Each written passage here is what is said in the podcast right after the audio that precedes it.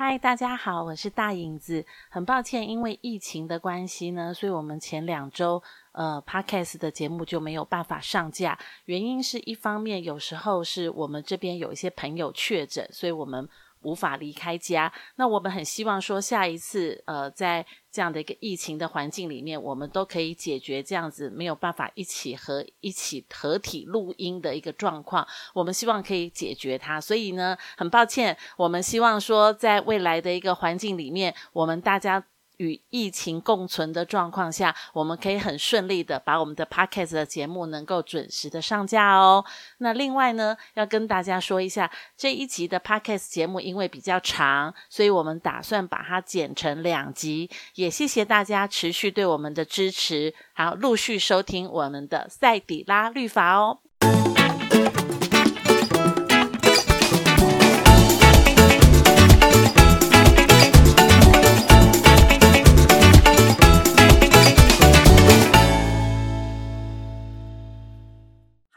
家好，我是大影子，我是阿达律师，我是梦玲律师，欢迎大家一起来收听赛底拉律法，我们要带大家一起。法律拉力赛，很开心哦，在这里又跟大家一起来分享一些法律常识的眉眉嘎嘎。那我们是希望呢，能够透过赛底拉律法这个节目，用一些很轻松的对谈的方式来介绍给大家，让大家多一点点的法律常识。那在场有两位律师，那梦玲律师是专攻在呃离婚遗产方面的一个诉讼案件，那。阿达律师就更广泛了哈，阿达律师原本是一个法庭上的法官，那现在是一个民事的律师，所以很多的民事案件、刑事案件哈，其实都可以请教阿达律师。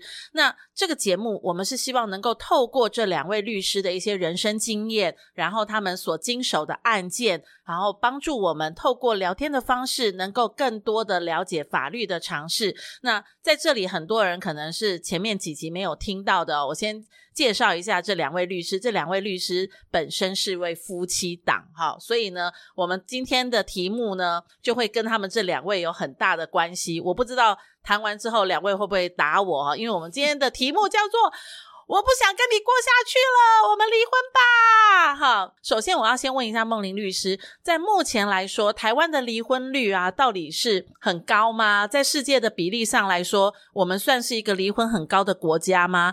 那为什么大家结了婚就要往离婚走啊？哈，那。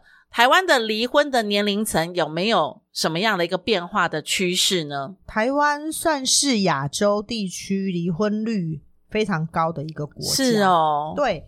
那呃，这边其实有一个资料，就是说从二零二零年的人口资料，其实我们结婚的对数是十二万多对。而结婚率是千分之五点一六，这个其实已经是十年里来最低的哦，就大家不结了，对不对？嗯，那离婚的对数呢是五万多对，十二对结婚，五万多对离婚，也就是、嗯、其实在国内哦，每超过五万多的怨偶里面，竟然有四成他的婚他的婚龄哦是落在。十年到二十年的老夫老妻，哎，就是结婚了，已经过了七年之痒了，嗯，可是还要再离婚。对，反而不是我们想象中，就是啊，我才刚结婚我就离婚。我们认为好像是年轻不懂事，所以结了婚就离婚，对不对？嗯，呃，按照就是我们的那个资料来看，其实呃，以那个高峰期来看哦，其实从二零一二年之后。离婚的第一个高峰期是十年到十四年的婚姻，然后呃，第二个是十五到十九，第三个是二十到二十四。但是呢，这个二十到二十四的那个比例呢，其实是越来越高哦。也就是说，结婚二十年的想离婚的人越来越多了。以前是想离婚，后来是真真离婚。对，哇哦。哇哦，为什么会这样嘞？结婚了，已经结婚二十年了，还要走到离婚的路，是不是已经忍耐二十年了，人也忍不下去了？也就是说，我印象中我们阿公阿嬷时代啊，阿公阿嬷都都牵手走到最后，有没有？嗯、然后呢，阿妈都白发苍苍，然后想到阿公就泪眼婆娑，然后呢，嗯、就是满嘴都是啊，以前阿公怎样怎样怎样。那、啊、现在不是呢？现在呃，我们结婚二十年了，孩子也差不多。已经十五二十岁了，对，我要跟你离婚，对，是忍不下去了吗？还是怎么样？啊，阿达律师，你觉得男性的角度来看，走到就是结婚十年以上，后来都走到离婚这条路，男性？是忍不下去了吗？还是不想再忍了呢？因为我们都觉得应该是女生忍无可忍，无需再忍，因为女性主义也抬头了嘛。我娘，老娘可以自己养活自己了，我何必要这样子为你洗衣烧饭，对不对？所以，阿达律师，你觉得男生的角度来看，会为什么我们会走到离婚这条路嘞？啊，我觉得现在人的价值观跟以前传统确实有一些不一样。其实现在其实都讲求的是个人主义，然后讲求自由。所以说，即使在进入婚姻里面，以前我们的长一辈的，就是父母亲那一辈的，他们可能会因为就是传统的一些价值观念的束缚，所以他们真的是相忍为国。即使在婚姻当中，很多就是不快乐的事情，那但是他们愿意去忍耐。尤其以前传统社会里面，很多的妇女其实是依附在丈夫下面，所以以前会有讲什么那个出嫁呃在家从父，出嫁从夫，然后呢夫死，夫死从子哈。是，所以说像以前传统的妇女，可能就是因为在这样的情形下，如果离婚的话，说实在的。可能娘家人觉得说你已经出嫁了，就不能回家了，所以那他的离了婚又被夫家所抛弃，所以在这种情形下，他们可能就选择无依无靠，所以干脆忍耐，继续忍下去，用忍耐的方式。我觉得现在即使说我们讲说男女平等的时代，但是我们必须平心而论，其实结了婚之后，女性来讲为家庭所做的牺牲还是大于男性的部分。是是是，那我觉得这也是某部分。现代的女性比较不愿意进入婚姻，造成就是刚才我们讲的结婚率下降的一个原因。因为很多的女性会觉得说，我进入婚姻之后，我就是做牛做马做一辈子，没错。嗯，所以她觉得说我一个单身快乐，我在家是公主呢，嫁给你变成巫婆，所以她可能就不愿意离，不愿意进入到婚姻。即使进入到婚姻里面，也是因为女性就是较以前传统的女性来讲，她。在经济上各方面，他都比较独立。真的，当婚姻出现破裂的情形，就是一个婚姻原本是快乐的公主与王子的生活，但是怎么会变成一个怨偶的情形的下的时候，那就可能就是会提出这个离婚的要求。我觉得这个也是现在为什么离婚率会这么高的一个原因。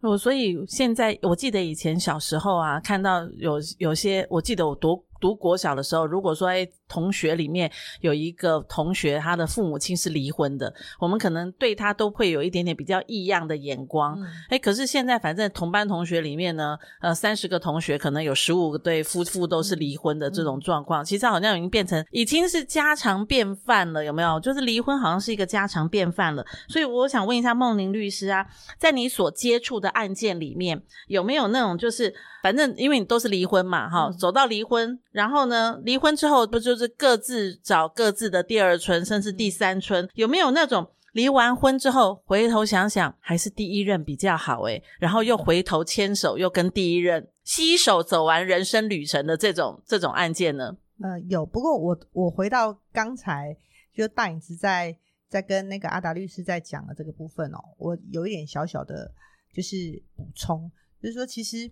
在我这边以前哦，以前你会看到就是很多中年之后，或者是大概五六十岁以后，如果要离婚的话，那个家人都会说，都活到这把年纪了啊，都结婚结这么久了，对啊，啊，都忍这么久了啊，你你现在才要离婚哦，这样。应该感觉上说要离早离了，都已经扯了二十年了，还要离干嘛呢？可是现在的话呢，到我们这边的话，常常听到就是我就是因为忍了这么久了，所以我才要离婚。同一件事情，不同的角度，对，嗯，然后甚至会说，我就是只剩下这么多年可以活了，我当然就要好好自己活，嗯，我就不想忍了。所以其实我觉得这是呃，现在跟过去的不一样，再加上在过去的确是因为可能因为。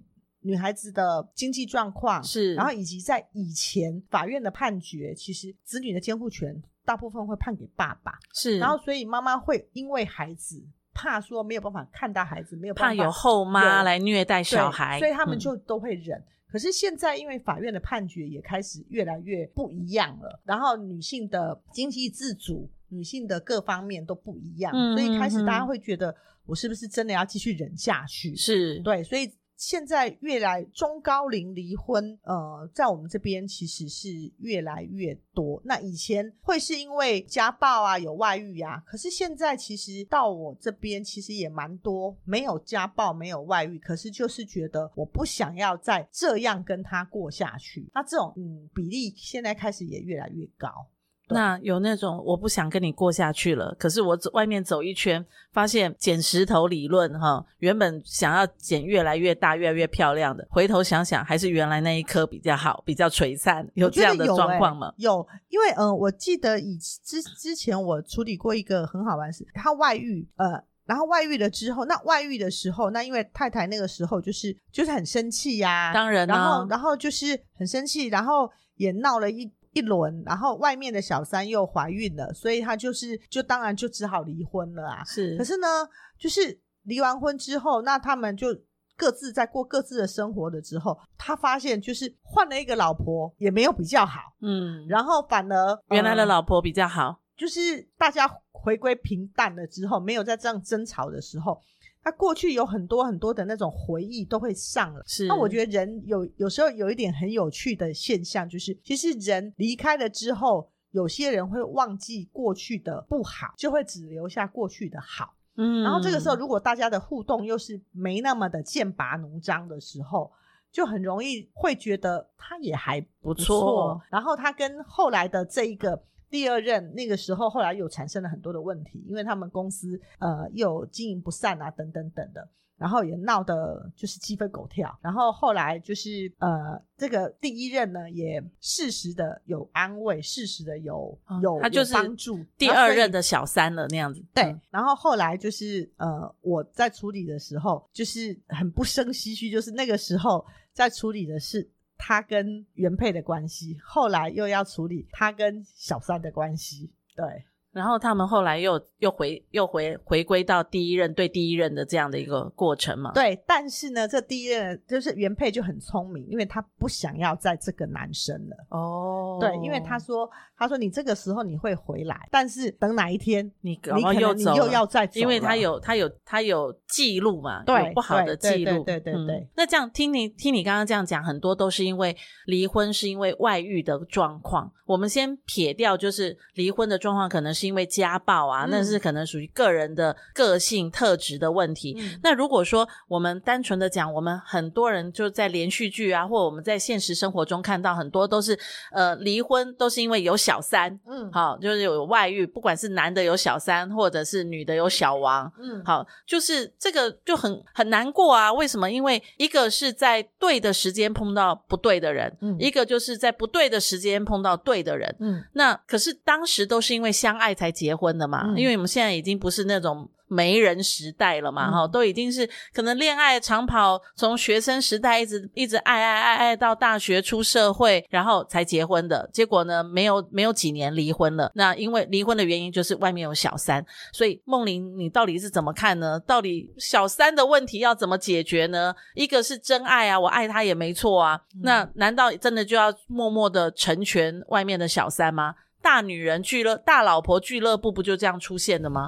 要争权呢？其实对我来讲哦，不管是时间的不对，对象的不对，只要有一个不对，就是不对，关系就是不对。但是呢，第二个来讲，时间的不对其实是很明确的。嗯，可是对象的不对，我会觉得很有趣是，是结婚的时候你都觉得他是对的，是那为什么后来会成为不对？那究竟是他变了，还是我变了？还是我们都变了，还是怎么样？这好深哦，这个题目。对，所以对于人的对不对哦，我通常不太会去呃评论。这个呢，也放在小三的身上，什么意思？就是常常来我这边的时候，他们如果有小三的，他们就会说：“我真的觉得，因为他才开启了我，我才知道原来。”人生可以不一样的幸福的，这是什么理论呢？所以他觉得这个小三才是他生命当中那个真爱。对，所以原来的爱都不对了那样。嗯嗯。那但是呢，我通常我会吐槽他们几点。是，你怎么吐的嘞？对，我说第一，呃，你为什么会觉得他是爱，他说哦，他们就开始跟我讲哦，因为怎样怎样怎样，哦、所以我不用讲什么，他都懂。哦、我说那你跟你老婆结婚的时候，你不用讲什么，他也懂啊。对对，然后他就说，我跟你说不一样，不一样，不一样，真的是不一样的。嗯，然后呢，第二个他说，并且呢，我觉得跟他在一起，我没有任何的，我觉得他不会逼我做什么。我觉得我跟他在一起的时候，我好快乐。我说对呀、啊，自由。对，嗯、我说对呀、啊，因为你跟你太太在一起，你太太要帮你顾孩子，你太太要帮你顾顾你爸爸妈妈，你太太要帮你张罗所有的东西，所以当然会有压力呀、啊。啊，你跟这个在一起，你没有任何的压力，永远都是快乐的而已啊。嗯，所以当然没有压力，很快乐、啊。对对，所以到底什么叫做对？然后，所以我我常常会跟他们讲说。你如果你觉得跟他对，可是你把这些压力指数全部放在一起的时候，这个人马上也变成不对了，马上就就变成不对了。哦、对，所以对我来讲，我通常不太会觉得，哎、呃，在外面的第二段感情或第三段感情，它会让整就是它会成为你婚姻里头的那个对，因为常常第二段之后。你会发现哦，他们争吵的时间会比会比他跟原配的时间短哦。你这样讲起来，你已经不是离婚律师诶，你像心灵导师诶。好，他让他回去思考什么叫做对，什么叫做不对。嗯，对啊，因为因为有时候，因为有时候人来找我，他并不见得是、嗯、呃他是外遇的原配，有些他是本身是站在外遇的状况。是，他是小三，这样是不是？哎，不是，他是外遇者。哦，外遇者。对，OK。那他在鬼打墙的时候，其实有时候我也需要有一些比较客观的分析啊。了解。对，那有因为这样子，后来就解除了那个离婚的念头的吗？多少啦？吼，呃，多少啦？但是，但不对就不对了嘛。对对，那因为他们要。要能够继续走回来，还必须要很多很多的路，因为包括原原谅啦，包括他是不是真的有悔悟啦，包括他是不是真的愿意断舍离啊，这些其实都是很大很大的大灾问，很难啊哈。那可是这样听起来，反正都已经要决定走到离婚这条路了嘛，哈、嗯。那既然要走到离婚这条路，我们刚刚有讲到说，哎，大部分都是大部分呐，哈、嗯，都是因为有一些外遇的状况，或者就是在。不对的时间碰到他认为对的人嘛，他觉得自由啊，他觉得生活人生可以更缤纷啊。那如果一定要走到离婚，那站在一个角度上面，我我既然要离婚，我当然要争取对我有利的、呃有帮助的那个、嗯、那个素材。对，那所以如果说真的都是因为有小三有外遇的状况下，我又。知道一定要走到离婚这条路，嗯，那我要争取对我自己有有利的证据，我是一定要找征信社吗？还还是说我一定要抓奸在床，就是两个人一定脱光了在床上，然后被我逮到，就我警察破门，或者是说你们呃刚离开呃旅馆，好，我就在垃圾桶找到那个使用过的保险套，嗯，或者是擦拭过有充满精液的呃那个残留物，嗯，然后对我才是有一个。有力的证据，知道说，哎，其实你是因为有外遇，所以我离婚可以拿到更多的呃保险或者是财产，或者是有些人会说，哎，我要抓什么通联记录，嗯，好，或者是呃抓到什么 LINE 上面说老公怎样怎样，哈，那有人在昵称老公老婆，哎，我也有看过这样的一个新闻嘛，或者是。车子要装什么行车记录器，知道说，哎，在车子里面发生了什么车震啊，哈，跑到什么山上哪个角落啊，需要搞成这样吗？呃，在过去因为有通奸罪的时候，那因为呃以前司法的判决也的确觉得通奸那个奸，它就是必须要有性行为的证据，是，所以呢。就的确，大家在告通刑事的通奸罪的时候，会呃需要收集证据。那因为按照一般方式，那种很温和的方式，你是没有办法收集到呃很赤裸的证据。是，所以在那个时候，就是呃征信社的存在，其实有时候是他会用一些方式。然后去取得一般在正常、合法、温和的情况之下无法去取得的证据，比如说什么叫做呃温和的，像例如说去呃在跟踪、呃、hotel 里面的性行为，然后他们破门而入的的的这一些，其实按照一般的呃，你你去跟踪，你太就是当你你要破门进去的时候，其实旅馆也不见得会让你进去啊。对啊，哦，或者是你如果在民宅的话，也比较没有办法进去啊。是，可是他们可能他们有他们的一些方式，嗯，然后可以去达到他们要的那个方法。可是这个方法到底是不是完全的合法？其实呃，就不在我们今天讨论的范围之内。不重要了，我主要重要拿到那个使用过的保险套，这才是最重要。所以我可以从窗户这样翻过去，拿了就跑。嗯，对。那但是因为现在通奸已经除罪化了，哇，那所以呢，其实基本上呃，你你要离婚也不见得要靠通奸罪，因为像我们在处理的时候。呃，如果真的要离婚，其实不见得需要举证，要证明到那种呃，一定要有对，一定要有上床才，只要有赖的这些对话，或者是你能够证明你跟别人已经逾越了一般正常的交往互动，甚至于觉得已经侵犯到我配偶的权利的时候。其实这些就可以去提出告诉，可是男生可以讲啊，我就是跟他只是好朋友啊，你也有你的男性好朋友，我也有女性好朋友，难道我们真的没有做任何不对不起你的事情啊？你你这样子叫做你的思想有问题，因为你疑疑疑疑神疑鬼，要看内容啦。如果说你们是好朋友，结果你们两个跑去泡汤。即使泡汤叫做公共澡堂，嗯，呃，公共浴池是，可是对于法官，对于我们大众，我们觉得不合伦理，不合那个呃正常的尺度。然后，例如说啊，你们两个的赖对话里面，竟然会称呼老公老婆。那如果是呃一般的朋友，是不会有这样的称呼的。然后，甚至于说，如果说呃那种每天甚至都还会传裸露的照片，那这个也不会是一个般。合乎常理的好朋友的一个互动，所以赖的也算证据，对，不对？所以像这一些东西，呃，都有可能可以当证据。但是，呃，在法律上来讲，会有另外一个比较危险的是，因为你如何去取得你配偶的赖？有时候，如果你的配偶的赖上面有设定呃密码，那你如何去破解？那这些搞不好都还会产生另外一个。法律问题，可是我也知道我老公的 LINE 的密码，所以如果我知道我我是知道的状况下，我进入他的手机，知道他的私闲对话，那这样我有我我是有问题的吗？那个夫妻之间他也知道我 LINE 的密码，基本上因为即或是夫妻，法院都认为个人有个人的隐私。哇哦，对，所以所以其实现在要去找到一些证据，其实是困难度会越来越高。那但是反过来哦，像每一次呃，很多来我这边当事人，他们都会问我说，我需不需要去找征信社？我需不需要去干嘛？我都会问他们说，那你到底是要离还不离？要离啊，才要找征信社啊。哎，没有没有，我们很多人他们是说我我先拿到证据再说，我再决定我要不要离。我说如果是这样，我建议你不要找。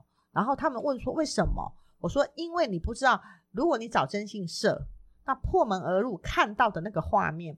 我说你会你在你的脑海里，你就会记一辈子，因为那个通常都是很狼狈，哦、那个那个通常很不堪的画面。是是。然后可能在那个时候，你又盛怒，你又打了一巴掌。然后呢，那个呃，你的先生如果又要为了那个那个那个那个那个小三，然后搞不好又推挤你，又干嘛？这一些之后，你可能连你想原谅他，你都无法原谅。所以我就说，如果你今天你是不想离婚的，我都会说，那你不用再找征信社了。可是这个这个逻辑很怪啊，因为我我我不确定他有没有百分之百有小三，我只是怀疑。嗯、那如果他有小三，我就离呀。可是，所以我才要找征信社去确认他有没有小三啊。欸、那那我，所以我现在在怀疑的阶段。那你这样问我说，你会不会要离婚？这我我觉得当下我是没有办法决定。我按照我们的经验是什么，你知道吗？按照我们经验是，其实你的怀疑，当你已经怀疑到要找征信社，其实你女人的那个怀疑已经是非常准确了。对，她的头发，我明明是短发，为什么她的西装上面有一根长发？那个呃，副驾驶座上面的东西被动过或什么？其实这些东西，其实女生很敏感的，有时候是非常的敏感的东西。那你在确认，其实你并不是在确认。我老公有没有外遇？我只是在确认我老公跟谁外遇而已。了解，了解。那那在这种情况之下，嗯、其实有时候当我确认老公跟谁外遇了之后，后面会产生的一些事情，有时候你原本想要离婚，可是后来不想离婚，那想要打到底，或者想要做什么做什么，其实后面会变得比较复杂。所以我我通常都会先问他说：“你到底你是想清楚？对，就是你既然你会来找我们问，嗯、那我们就设一个前提，就是就算就你你老公已经有外遇了啦，嗯，那你要不要离婚？嗯，然后如果他们说要啊，我要离婚。”我说：“那你要离婚，你也用不着一定要找征信社，除非你老公的钱是多到你觉得找的征信社，你把他你把这些东西把它曝光了，然后他会害怕。不然的话，其实其实有些呃，我们可以呃坐下来好好谈的，不是？我们可以教导他的其他的收集证据的方式，哦，可以不见得需要用到。”征信社，那线线上可以教导线上的女性同胞怎么样去找到，不用透过征信社找到那个。其实有很多的证据是可以找的耶，嗯、但是真的是是你需要细心一点，细心去去去观察，然后去搜集啊。哦、嗯，对，那个阿达律师的脸已经是越来越绿了哈，因为怎么想都会觉得说。